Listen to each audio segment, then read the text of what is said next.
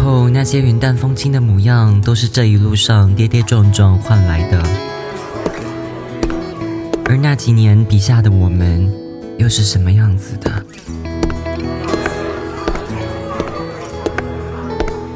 你正在收听的是《笔下的我们》。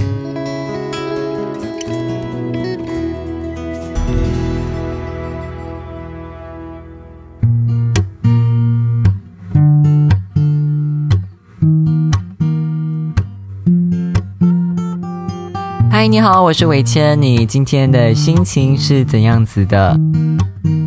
我之前好像有说过，呃，每次录制的时候哦，一定要先想好这一集大概要说什么。可是这一集，嗯，呃，我确实是没有想到这一集要说什么，就直接来录制了。原因是因为，嗯，我这星期呢刚开始一个实习。所以这星期很多的时候是在适应新的工作环境，适应新的一些工作方式，可以讲是有一些忙的吧。所以今天到底要讲什么，我也不是非常清楚。嗯，可能我们今天就来聊我的实习吧。第一周的实习，嗯，目前感觉还是不错的，至少工作环境是非常好的。所以我现在呢是在一个公园里工作。那我一般平日里就是早上摸黑起床，然后天未亮的时候出门。那到公司的时候刚好是天渐渐亮起的时刻。那我从地铁站一直走到公司会是一个十多二十分钟的路程。那在这个过程中，我就会去欣赏公园里的那些绿意啊，然后看看湖畔上的那个太阳，就所以感觉其实是很不错的。我觉得我每天呢，如果没有下雨的话，然后从地铁站一直啊，每天风雨不改的走去，哎，不可以，不是风雨不改，因为下雨的话我就不会走路。反正就是如果天气美好，然后呃，我可以从地铁站呃走到这个公司去，我觉得六个月下来哦，我的身心健康应该是会有很明显的提升的，因为每天就可以呼吸新鲜的。空气啊，然后呃，沉浸在大自然里，就是心情呢会非常自然的变得更愉悦，这就是所谓的 biophilia。人就是天生呢会向往接近大自然。那这一次实习，我想我对于自己的要求吧，是希望自己能够以一个学习的心态哦，去认识不同的人，认识不同的一些工作环境和工作模式。我想这其实就是嗯实习的目的吧。我们作为实习生，就是要像一个海绵一样哦，去尽自己最大的能力去吸收新的事物、新的一些嗯可能看法呀、观点，在整个过程中呢，变成更好版本的自己。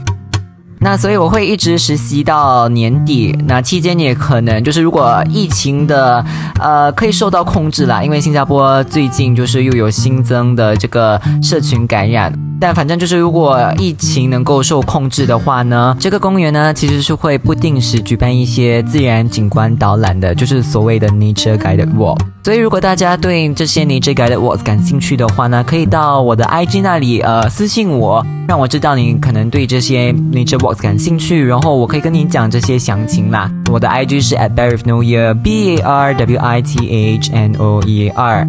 所以我就会期待下来实习可能会遇到什么好玩的人啊，好玩的事。我其实发现我每次实习哦，都是抱着一个好玩的心态。嗯，可能是我自己认为哦，一份工作就不管你是全职还是你是实习生，都要喜欢你的这份工作吧。你觉得这份工作好玩，你才会有这个动力继续做下去，才会享受你每一天的生活吧。毕竟其实工作占我们的生活还挺多时间的，对吧？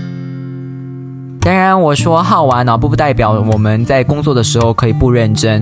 我觉得认真跟好玩这两个东西是可以并存的。但我的话，我觉得可能很多人不认识我的人会觉得我是一个还比较拘谨的人，就是很多时候都啊 看事情也好，做事情也好，都会给别人一种我好像非常认真的这样的一个印象吧。虽然如果你认识我私底下的我，我是一个非常啊搞怪的人。不过我倒是觉得，有时候生活就是要认真的时候就要认真。那工作其实是一个我们需要认真的工作，也需要认真的玩的一个场合啦。我其实，在六月的十四日的晴雨就有写到，我曾经认为认真就输了。最近却觉得认真没有什么不好，该认真的时候就认真，生活就应该认真，心中有认真喜欢的事情，拍下的瞬间，笔下的文字才会好看，并不是终于掌握了技巧，只是找到自己舒服的状态。我想很多时候在工作上，嗯，可能我认真的那一面是我自己比较舒服的状态吧。其实你在一个新的环境里哦，你是会发现说有些人他们是会想要刻意拉近关系啊等等的，但我觉得我们就处在一个不要去刻意拉近我们彼此的距离，就这样顺其自然的，反正就是我们可能喜欢的事情相同，然后或者有一些价值观是一致的，那我们就会很非常自然而然的成为好朋友。我觉得这就是人与人之间关系的一种微妙，很多时候不需要去刻意呃说 OK，今天我要跟这个人拉好关系，然后我就去献殷勤这。这些事情，我觉得这些都是不需要的。当然，你不一定会赞同我的看法啦。我想每个人的为人处事方式都不同，呃，没有绝对的对错，就是你自己到底相信的是什么。好，那今天的这个 podcast 就录制到这边吧，因为我现在在录制的过程其实是有一点昏昏欲睡的哦。可能是因为打了疫苗的关系，我现在的左手呢有一点点的麻，然后精神也不是特别的好。上一次打第一剂疫苗的时候也是这样的状态，好几天就是处在一种没有太多的精力、提不起精神的那种状态啦，是还挺想睡觉的。不过我要再借此哦，就是呼吁大家，如果你还没有打疫苗的话呢，然后如果你有这个机会呢，就去打疫苗哦，因为我觉得你打疫苗不仅是保护自己，也是保护你身边的人。当然，我们是希望当越来越多的人接种完了两剂疫苗呢，我们能够重新做以前喜欢做的事情，像是旅游啊，或者是可以跟更多的人一起社交吧。我觉得这是我们作为这种社群的动物哦，还是希望可以完成的一些事情。好啦，今天就录到这里，我要去睡觉了。